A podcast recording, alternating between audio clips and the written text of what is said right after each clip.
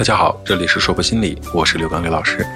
从今天开始，我和大家一起分享我个人非常喜欢的一些心理学知识，叫做“思维改变生活，积极而实用的认知行为疗法”，也希望大家都能受益和喜欢。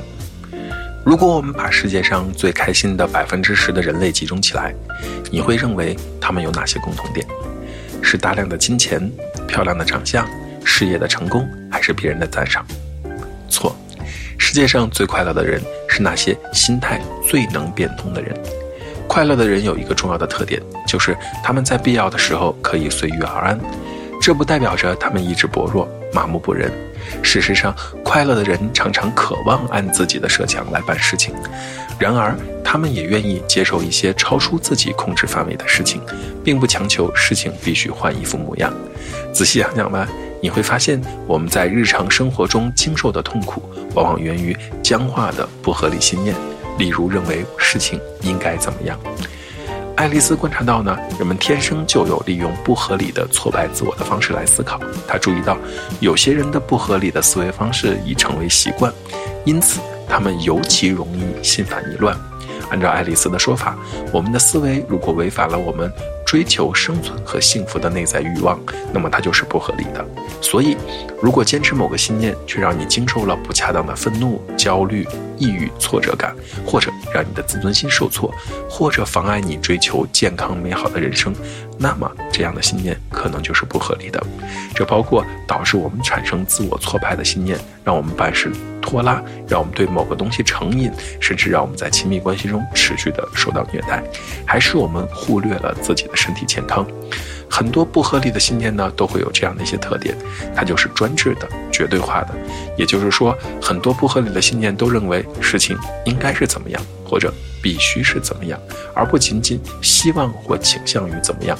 爱丽丝呢，把这种缺少灵活的心态称为苛求，因为我们在心中要求事情必须发生或者必须不发生。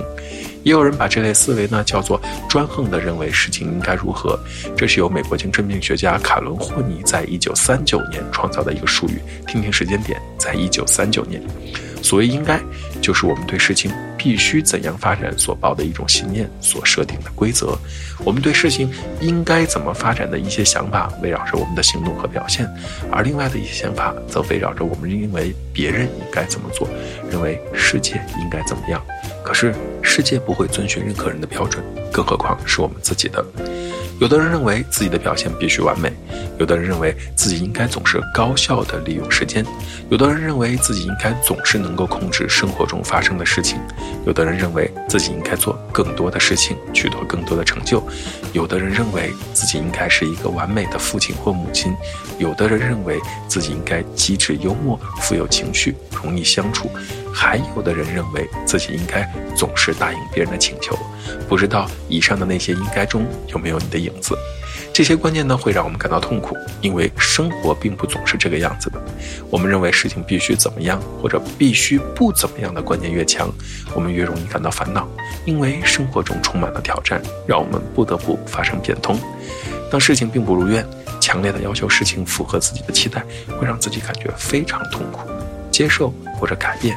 才是解决问题的两把钥匙，可难就难在区分什么时候要改变，什么时候要接受。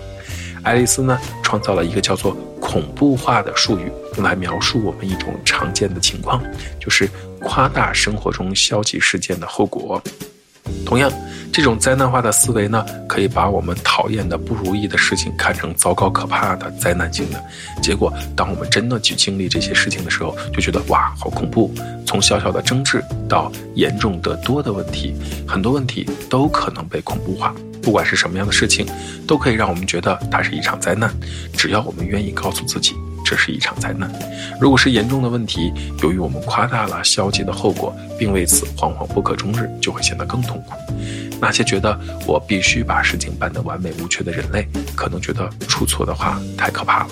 那些觉得我必须找到一位伴侣的单身人士，也许在内心深处觉得单身等于孤苦终老，也太可怕了。